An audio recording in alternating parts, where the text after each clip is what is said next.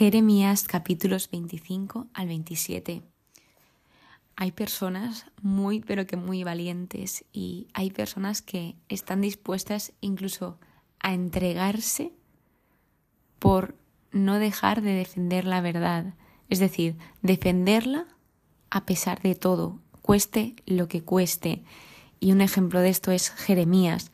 Jeremías, a pesar de las burlas, a pesar de las persecuciones, a pesar incluso de las amenazas, como se ve en uno de los tres capítulos que vamos a abordar, él seguía defendiendo la verdad.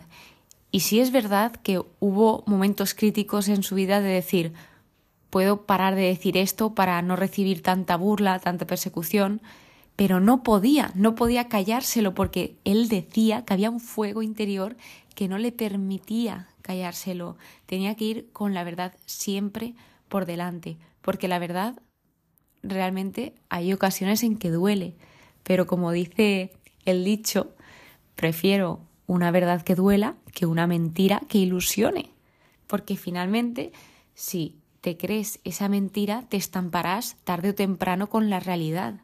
Entonces es mucho mejor, en mi caso, que me digan la verdad que una mentira que luego me tenga que enterar de que es mentira y es muchísimo peor. Así que, empezando por el capítulo 25, habla sobre Babilonia. En este contexto, Babilonia acababa de establecerse potencia mundial dominante. Hablamos sobre el año 605 a.C., que era el año cuarto del reinado de Joaquín, rey de Judá, y el primer año de Nabucodonosor, rey de Babilonia nos dice Jeremías que llevaba 23 años siendo profeta de Yahvé. Y empieza a decir al pueblo que Dios les había comunicado puntualmente lo que iba a pasar, les había advertido, les había comunicado las consecuencias que tenía que ellos obraran de una manera o de otra. Además, él les había enviado a todos sus siervos profetas, es decir, que hizo todo lo que pudo, todo lo que estuvo en su mano por intentar salvar al pueblo de ese juicio. Sin embargo, el pueblo no escuchó, no aplicó el oído ni hizo caso.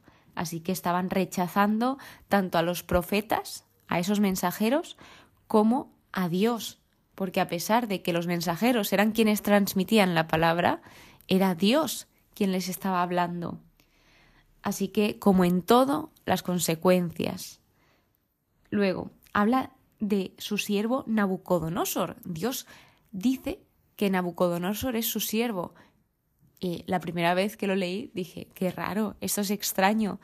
Pero aquí cuando Dios llama a Nabucodonosor, al rey de Babilonia, su siervo, es porque él lleva a cabo su obra de juicio, porque Nabucodonosor sirvió al propósito de Dios. No sabemos si sabía que estaba haciendo la voluntad de Dios o no, pero Nabucodonosor fue aquel que estableció ese juicio que se merecía el pueblo de Dios, porque estaban obrando malamente, estaban perjudicando a los demás y dañándolos. Se les dice que estarán 70 años, que aproximadamente comprende el periodo de el año 605 a.C., donde estábamos, hasta aproximadamente el 536 a.C., que aquí era donde se dio el régimen de Ciro. Así que cuando pasasen esos 70 años de juicio donde estarían en el exilio en Babilonia, una vez pasado, se haría justicia también con el rey de Babilonia y la nación, porque estos también llegaron a cometer muchos errores y perjudicaron a los demás, esclavizándolos y tratándolos de una forma horrenda. Así que no había nadie que se escapase de ese juicio de Dios, porque Dios es justo y Dios quiere que se haga justicia y Él, como hemos ido viendo a lo largo de toda la Biblia, Él prioriza ese trato hacia los demás, ese trato hacia las personas. Entonces, como a nosotros, espero que a todos no nos gustan las situaciones injustas, ni que las personas que hacen el mal queden impunes, pues Dios hace justicia con ellas. Tarde o temprano, Dios siempre hace justicia, de eso no se olvida. Y lo vamos viendo en estos capítulos. después viene una introducción a los oráculos contra las naciones, que estos oráculos se dan desde el capítulo 46 hasta el 51, pero aquí nos cuenta la introducción, aquí en medio vemos como Jeremías no es un libro que está ordenado cronológicamente, sino que va pegando saltos, que es algo que me está confundiendo un poco porque de repente estás leyendo sobre el rey Joaquín, de repente sobre Sedecías, de repente te habla de Nabucodonosor, que es el de Babilonia, y, hombre, los hechos, te tienes que ir atrás, luego hacia adelante, etcétera, etcétera. Es un poco lioso, pero poquito a poco. Y aquí habla de la visión de la copa de vino, que en el Antiguo Testamento la copa de vino era una imagen poderosa de la ira y el juicio de Dios. Y vemos cómo también esto es significativo en el Nuevo Testamento, porque cuando se encontraba Jesús en la pasión, vemos como Él tomó de esta copa por nosotros. Dios tomó todas nuestras culpas, toda la ira de Dios que tenía con su pueblo, Jesús, mejor dicho, y Él la bebió, la tomó. Si recordáis, en el Nuevo Testamento dice, Padre mío, si es posible, aparta de mí esta copa, pero no se haga mi voluntad, sino la tuya. Aquí lo que Dios hablaba era este juicio, de que le manda ese mensaje a Jeremías para hacerla beber a todas las naciones que Dios le envió. Vemos ese ejemplo de Jeremías porque Jeremías obedecía a Dios. Dios le decía algo y Jeremías quería hacer esa voluntad del Señor. Entonces vemos cómo podemos recordar que este juicio fue anticipatorio y Dios les dio millones e infinitas de oportunidades para arrepentirse, pero se repite que ellos no escucharon y que siguieron por caminos malvados. Después, al principio del capítulo 26, se abre un nuevo apartado en el libro de Jeremías que se llaman las profecías de felicidad. Y esta es la introducción, donde habla que Jeremías es un profeta auténtico. Ojo ahí con la descripción del título, profeta auténtico, un profeta que era él mismo, que defendía la verdad, y aquí este capítulo habla del arresto y el juicio de Jeremías a raíz de su sermón contra el templo. Aquí es el principio del reinado de Joaquín y lo que Dios le dice es que pronuncie todas las palabras que Él le dice sin omitir ninguna, todo el mensaje, que no se coma partes, todo. Así que otra de las cosas que Dios le dice y que Dios advierte al pueblo es que Dios confía en su pueblo, de que cree en ellos, a pesar de que ellos le desobedezcan, vayan contra él, le rechacen, dice, a lo mejor escuchan y abandonan su mal camino, y yo me arrepentiría del mal que estoy pensando hacerles por la maldad de sus obras. Él, pues, se preocupaba por ellos, intentaba comunicarse por ellos, pero él no iba a cohibir la libertad de los demás para poder hablarles. Él respetaba la libertad de su pueblo ante todo, y si no querían escuchar, pues él aceptaba esto, él respetaba a los demás. Así que cuenta que todos los presentes lo oyeron y ellos al oír esto se asustaron, se atemorizaron y le preguntaban a Jeremías que por qué estaba profetizando todo esto en nombre de Yahvé.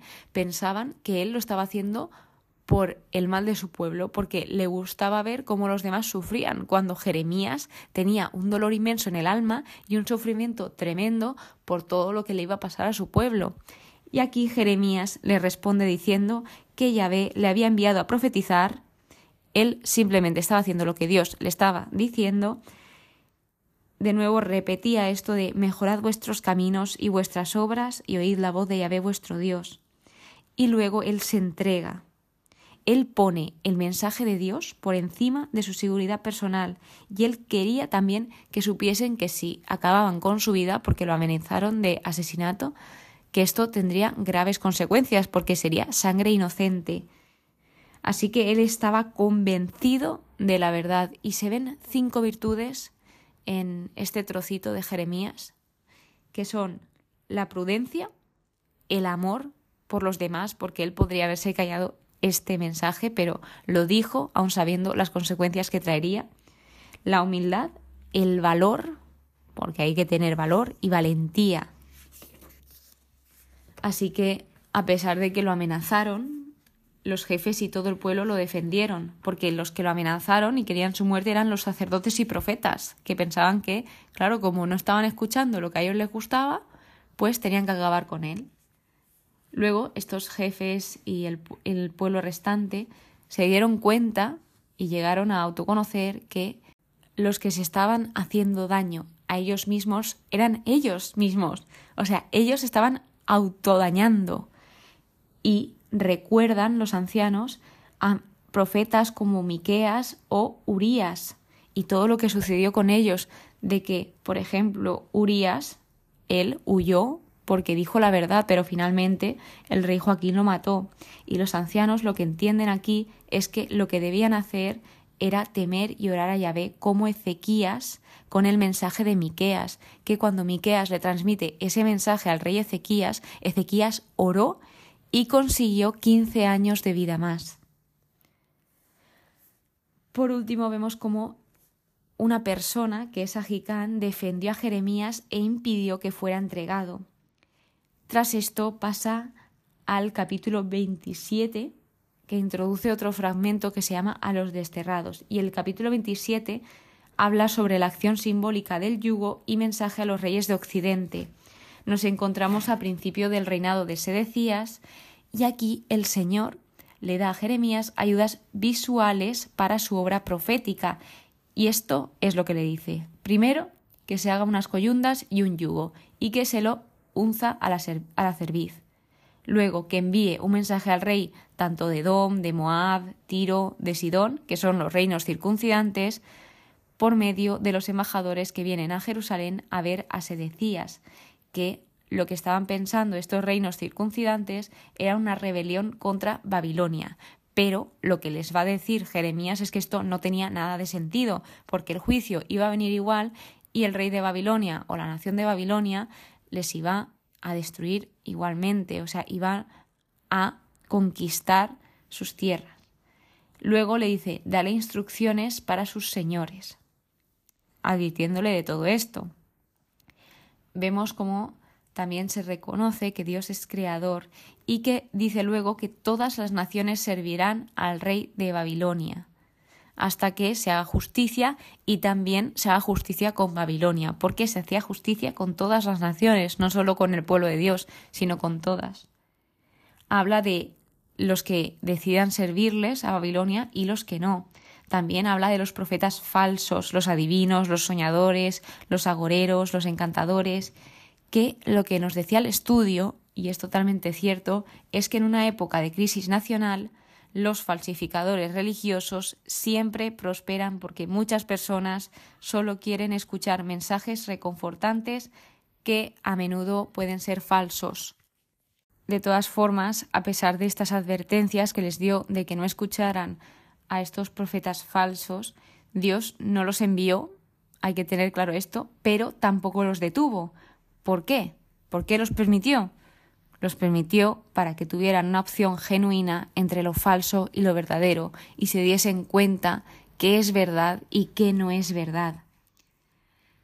Tras esto habla de los objetos que quedaron en el templo, que los falsos profetas decían que iban a quedarse, que no iban a salir, pero esto era mentira. Entonces lo que pasaría de verdad es que serían llevados a Babilonia y en un futuro regresarían, que esto lo vimos en el libro de Esdras.